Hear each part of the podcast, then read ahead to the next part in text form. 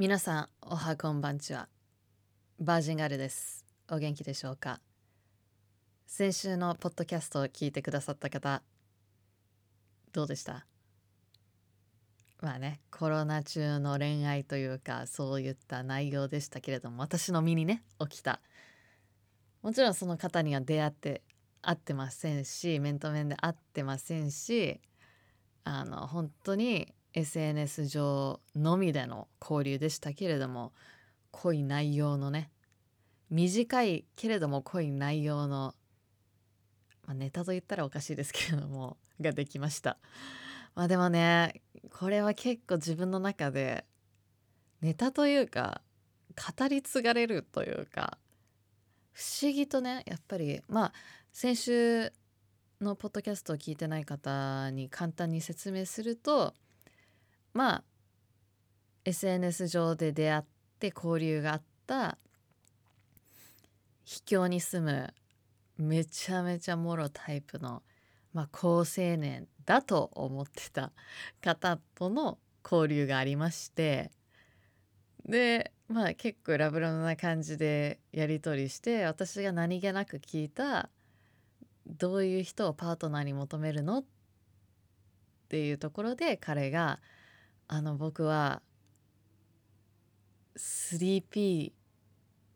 の関係を求めてると。でできれば相手がバイセクシャルであって女性女性で彼という関係がいいとね言われてでもちろんまあそういう性癖っていうのはねまあご自分の本当に個々の趣味だと思いますし個々の自由だと思うんですけれども私の中でやっぱりなんか少し違和感があったのがまあ表向きではもう本当に高青年でその秘境での活躍が活躍というかいいことをしてどうのこうのって言うんだけどもあまりにもそのギャップが激しすぎ激しすぎて自分の中ではそんなに人ってかけ離れるものなのかなと思って。でそこにやっぱりなんか割り切れるところがあるからなのかなと思って。結構考えるよね。これは結構なんだセンシティブなトピックになってくると思うからもう少し考えてあ自分の考えをもっとまとめた方がいいんだけれども。やっぱりそのいいギャップとあんまり好ましくないギャップっていうのがあるのかなっていうのが今いろんなねやっぱりニュースでにぎわしてる芸能人の方を見たりとかね。やっぱりこの秘境のまあ勝手にちょっとあだ名が秘境のサイコパスになってるんですけれども。まあ秘境のナルシストサイコパスとの経験がありうん。なんかそこまで人って極端にギャップがあるもんだとは思わないんだよね。私の中はこれはまだねあの本当に頭の中でまだモヤモヤモワンモワンしてる感じの考えだから。うん。私の中で何だろう。許されるギャップじゃないけれども私が OK なギャップは例えば表向きはすごい明るいけれども実はシャイとかね。まあ私のことなんだけども。何言ってんだか。とかね。なんかちょっといかついけど実は優しかったとか。家族思いだったとかね。その逆ってないなと思って。っていうのをねふとその経験でも思いましたし。うん。なんだろう。だからやっぱり SNS とかメディアっていうのはもう芸能人じゃなくてもこう今みんながあるものだから。でみんなそれぞれ違うなんだろう自分のなりたい自分なりたい自分だったり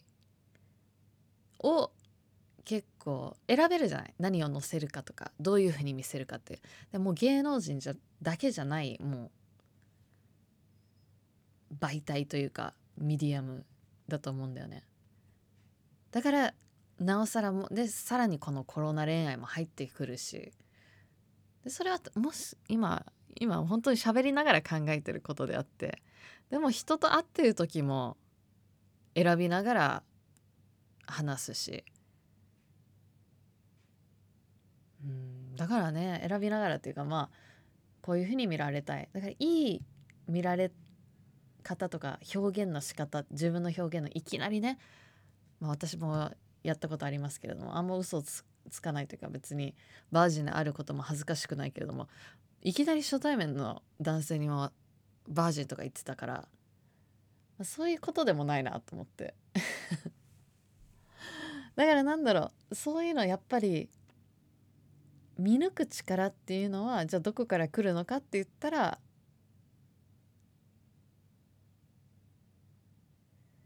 そういう目線を持っておくってことなんだろうね。だから先週言ってたその be hopeful but be careful だから希望を持ちつつ気をつけながら気をつけなさいと。だから少しずつ焦らずにやっぱり結局はそこなんだろうなと。相手を知るっていうことだし。どんなに好きであってもやっぱり本当に赤の他人それがね知り合いを通してたりだったとしても親を通してだったりしても本当にその危険性の面だけではないんだけれども相手を知るっていうとこなんだろうなっていうのは最近すごくその卑怯のサイコパス サイコパスではないかもしれませんが。うん。うんそうなんだよね。をその卑怯のサイコパスの経験を通して思ったのよね。そう何度も言うけどその表の顔と裏の顔のギャップが激しすぎると極端すぎて本当に自分自身がどっかで気持ち切らないと多分できないことなんだろうなと思うとまあそれ、まあ、私もお医者さんとかそういう詳しくないからあのこれは本当に自分のイメージで喋ってるだけでやっぱりそこで気持ち話せるってことはどこかで サイコパス的要素だったりソシオパスだったりナルシスト的要素があるからなのかなとか思って。うん。まあ振り返るとすごいな。濃い濃い 濃い夏だったな。恋に恋にかけてね。うんいや本当は今日ねあのいろんな質問とかお悩みの質問を選んでたんだけれどもこの喋りでいけちゃいそうだね15分ぐらいは。そう。やっぱりその経験まあ今のところ 彼のニックネームは申し訳ないけど卑怯のサイコパスとしましょう。卑怯のサイコパスとの経験があったからこそ思うことってたくさんなんかその後もいろいろあってまあもちろん出会う前の出会う前というか出会って楽しい時期があってでその衝撃の事実を知ってそれでその直後の自分っていうのはなんかやっぱりエモーショナルになってたしでも笑い笑いもできたしでその後にどんどんやっぱり経験っていうのはいろんな顔を持ってていろんなやっぱり気持ちがどんどん変わっていくっていうのがあってやっぱりそのその方からメールが LINE がねちょいちょい来てたり、まあ、なんか不思議なね LINE とかが来てたりしてたけれども。でなんだろうちょっと興味あったんだよね。なんかこれ返したら何なんて返ってくんだろうとか。でもやっぱりそこは落ち着いてじゃあなんで私はこの人に返したいのって思って。でもちろん害はないと思うしでもリスクが高すぎるなと思って。うん。やっぱりどっかで私の直感が何かを言ってるみたいな。で別にやっぱり保ちたい関係でもないし友人としても別にそこまでねいてもいいけどやっぱり彼からあらちょっと待ってピンポンが来た。ちょ少々お待ちを。ただいまお届け物が お届け物でしたけれども。まあねだからいろんな気持ちが変わるというかだからやっぱりそこまでのそこまでして続けないといけない関係でもないしやっぱり there's no future そこに彼との未来はないしポテンシャルもないしじゃあ友人としてのポテンシャルがあるかって言ったらやっぱりどっかで彼は表ではこんなすごい活躍しててでも裏では本当にもう私の中では、まあ、勝手なこれもね勝手な憶測だけれども 3P だけではないと思うし なんかもうとにかくすごい世界に住んでるんだなっていういろんな想像が働くからまあ偏見でもないと思うけどそのやっぱりもしかしたらそういった、まあ、ナルシストだったりソシオパスサイコパス的な要素がある人なのかもしれないと思うと別にうんだからうんそこはないのかなと思って。ではね不思議とね本当に正直な話言うとやっぱりそこからメールがちょいちょい来た時にやっぱりこのコロナ禍って結構毎日が同じ淡々としてる毎日。だったりするしそのエキサイトメントっていうなんだろう。やっぱり楽しいじゃない？異性との会話っていうのは。そのドキドキとかもあるわけじゃない？だからやっぱりそこでなんだまた誘惑だよね。その頭ではちゃんと分かってるのにこのちょっとクレイジーな方との関係を築くっていうのはないし。だってじゃあ友達でいましょうって言った後にね？LINE のフィルター使って自分の顔が目玉焼きになるフィルター使ってキスしてとか言ってくるだからさいやないなと思って。なんか普通の会話だったらねもしかしたら答えてたかもしれないけど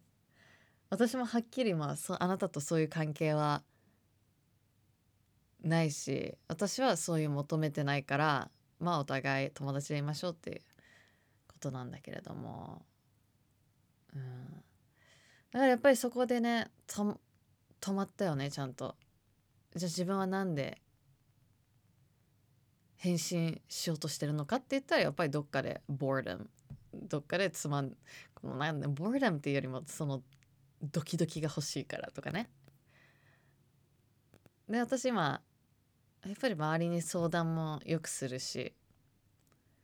それこそカウンセラーの人に言ったらもう本当にそれは絶対に答えない方がいいと。変に変に答えた方がちょっと危ないみたいなね。で彼は秘境に住んでるから会うこともないだろうし害はないと思うけどももしこれがね都会で住んでたらもうちょっと危ないのかなとかね思うし。で考えすぎかもしれないけどそれぐらい自分は守った方がいいと思うし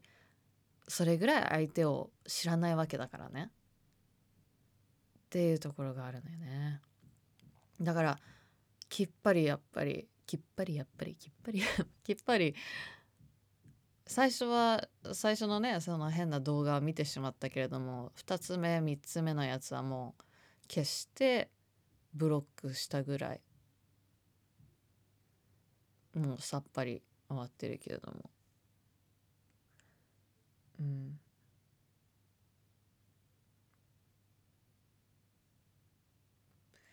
だからねそうなんか、まあ、マネージャーさんが同い年だっていう話をしたらしたんだけれども。その話を、ね、この話をした時にいやもうなんかここまで来たらそれも受け止めて受け止めないと出会えないのかなとか。いやでもそこまで落とすってことは違うかもしれないけど自分のスタンダードを落とさなくてもいいのかな。そこまでしてなぜ付き合いたいっていうところをもっと探らないとね。なんかどんどんあまりにもね自分を自分の考えてることだって行動することあまりにもこう analyze こうテストするのはよくテストっていうかね analyze っていう言葉なんでしたけれども。analyze analyze analyze 今ちょっとね。調べてます。そう分析？その分析しすぎも良くないけれどもその奥にある自分の気持ちだったりを本当に行動する前に特に恋愛とかはねまあ考えすぎたらいけないとか言うけどもこのご時世本当考えた方がいいと思うよね。私はこの経験を通して思う。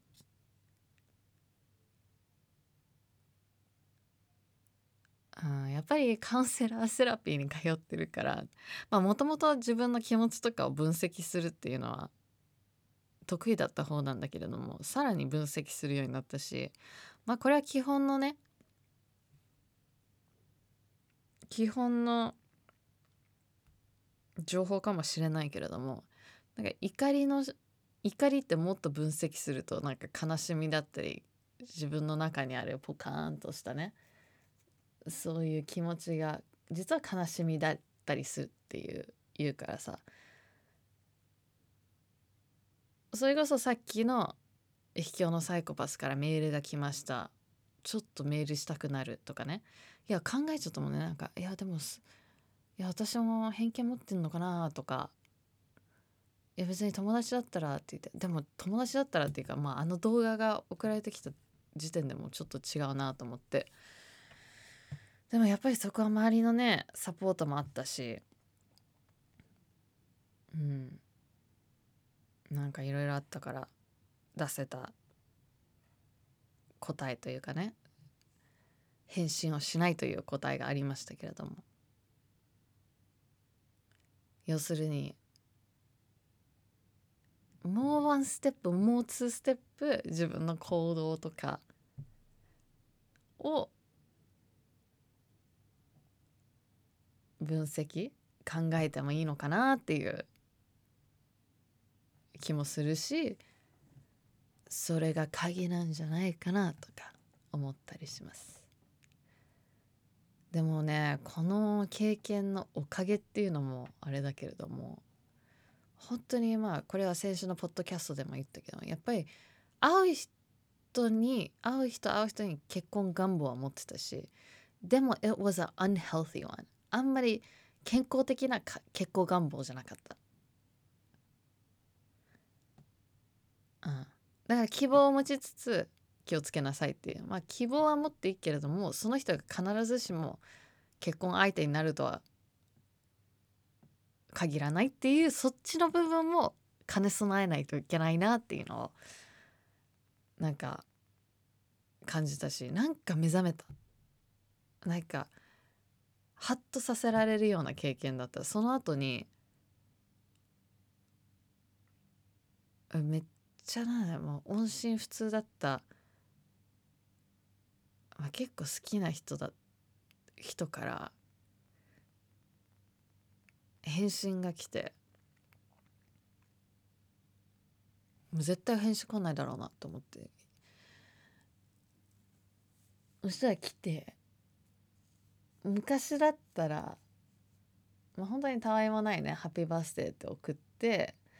3日後ぐらいにありがとうみたいな風に来ただけの話なんだけれども昔の私だったらもうああもうこれはまた結婚結婚のサインよぐらいに思って思ってたわけよ。でもやっぱりこの秘境のサイコパスの経験があったからいい意味で冷めた。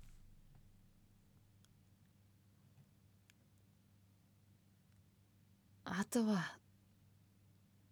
そこまで複雑な人とは結婚のパートナーになるべくはしたくないなっていう。もう結婚自体がもう本当に大変なものだと思うし35年結婚してうちの親を見てても大変なものだと思うし自分が多分想像する以上に憧れはあるけれども大変なものっていうのもすごく分かってるから一つやっぱりこの経験を通して思うのはあまり複雑じゃない方との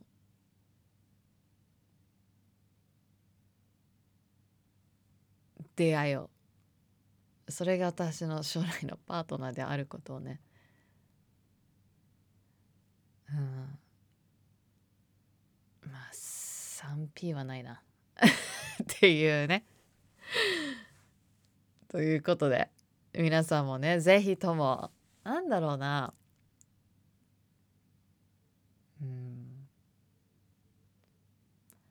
自分の気持ちをワンレイヤー一つの層だと思わないで何重の層にもなってる玉ねぎのような感じだと思って自分のそういった気持ちだったりうん考えだったり自分が持っているものをこう分析したりチャレンジしていくっていうのはすごい大事なことなのかなっていうのを私はこの卑怯のサイコパスやらないやらと